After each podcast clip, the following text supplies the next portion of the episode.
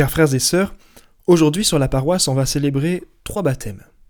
Quelle est votre réaction première? Petit A, Alléluia, trois nouveaux enfants de Dieu dans l'Église catholique? Petit B, la messe va encore durer plus longtemps, on aurait mieux fait d'aller ailleurs. Petit C, chouette, trois nouveaux chrétiens, mais qu'on ne connaît pas vraiment et puis qu'on ne reverra plus de toute manière, sinon à la première communion pour 33% d'entre eux. Petit D, autre. En fait, on peut avoir mille réactions différentes, et je ne suis pas là pour juger. Par contre, ce que j'aimerais vraiment au plus profond de moi, c'est que ces trois nouveaux enfants de Dieu puissent nous bousculer sur l'importance du baptême chrétien, qu'ils puissent nous stimuler dans la grâce de notre propre baptême à chacun. On reçoit des valeurs, c'est bien. Mais l'Église n'est pas une ONG qui valide une charte de bonne conduite. On reçoit tellement plus, on reçoit jusqu'à une dignité nouvelle. C'est extraordinaire. C'est la dignité la plus grande qu'on puisse recevoir en cette vie. Tout le reste, tous les autres sacrements sont des prolongations du baptême. Ce matin, j'aimerais donc rappeler trois grâces qu'on reçoit par ce magnifique sacrement. Premièrement, le Saint-Esprit. On entend souvent qu'on reçoit l'Esprit Saint à partir du sacrement de confirmation. C'est pas très juste. Heureusement que l'Esprit Saint, on le reçoit bien avant. C'est d'ailleurs une des grandes grâces du baptême, on devient temple du Saint-Esprit. Il devient familier de chaque chrétien d'une manière toute particulière comme au baptême de Jésus. Par contre, ce qu'on peut dire, c'est qu'à la confirmation, l'Esprit Saint déploie et fortifie la grâce baptismale et il donne particulièrement la force de témoigner publiquement de sa foi.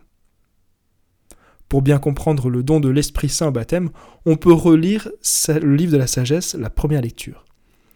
Et qui aurait connu ta volonté si tu n'avais pas donné la sagesse et envoyé d'en haut ton Esprit Saint C'est ainsi que les hommes ont appris ce qui te plaît.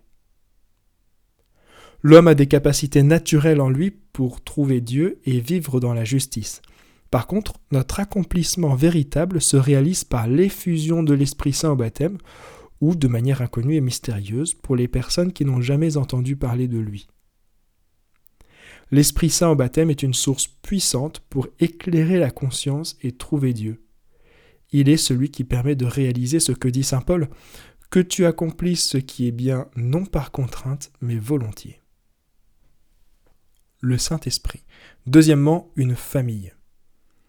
La vie dans le Christ, comme le dit Saint Paul, apporte une famille dans laquelle on devient tous frères et sœurs. C'est grâce à ça qu'il parle d'Onésime en disant Lui qui est comme mon cœur. Et c'est aussi pour ça qu'il invite Philémon à le regarder non plus comme un esclave, mais comme un frère bien-aimé. D'accord, ça c'est l'idéal des premiers chrétiens dans les actes des apôtres, mais on voit bien vite qu'il y a des tensions qui surviennent. Nous non plus, on ne peut pas tous être copains dans la paroisse. Il y a les histoires de chacun, les différences de conviction, de sensibilité, etc. Mais c'est quand même le Seigneur qui nous réunit. L'Église est un lieu incroyable pour réunir autant de personnes différentes les unes à côté des autres qui se réjouissent pour la même chose. Donc même si on ne sera pas tous des amis inséparables, on a ce devoir de fraternité les uns avec les autres, ce devoir d'apprendre à se connaître et à chercher les points lumineux de chacun. Saint Séraphin de Sarov était capable de voir en chaque personne la puissance de la résurrection. Il voyait systématiquement la personne déjà transfigurée, à tel point qu'à chaque rencontre, il s'écriait Ô ma joie, Christ est ressuscité. Mon rêve, c'est qu'à la sortie de la messe, chacun puisse saluer les familles qui viennent faire baptiser leur enfant et leur glisser un petit mot comme Bienvenue dans la famille pour qu'ils puissent sentir la chaleur de notre communauté, qu'ils sentent qu'ils font partie de la famille. Le Saint-Esprit, une famille, et troisième don du baptême, un trésor. Le tout premier signe donné au baptême, c'est celui de la croix sur le parvis de l'Église. D'ailleurs, c'est le premier geste qu'on accomplit en entrant dans une église ou en commençant à prier, le signe de croix. C'est notre précieux trésor. Le signe de l'humiliation qui devient un signe de rédemption. La croix était quand même un des pires instruments de torture des Romains et ceux qui y passaient étaient jetés dans une fosse commune à l'extérieur de la ville avec interdiction de prononcer leur nom sous peine de malédiction.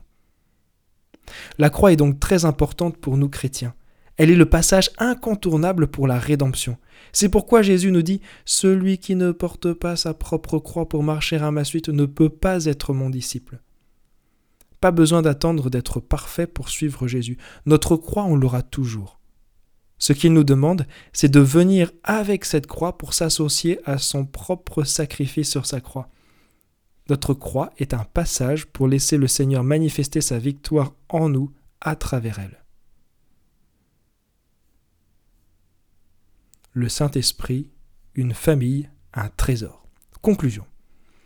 À travers ce dimanche très ordinaire, où on pourrait être tenté de se lasser d'avoir encore des baptêmes comme tous les dimanches, j'espère vivement deux choses. J'espère vivement deux prises de conscience. La première, c'est celle de notre propre baptême.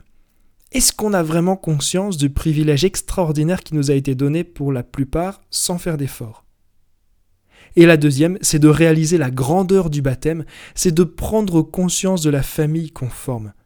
Est-ce qu'on saura accueillir convenablement les petits frères et petites sœurs qui nous rejoignent aujourd'hui et qui nous rejoindront demain? Il n'est jamais trop tard pour bien accueillir. Amen.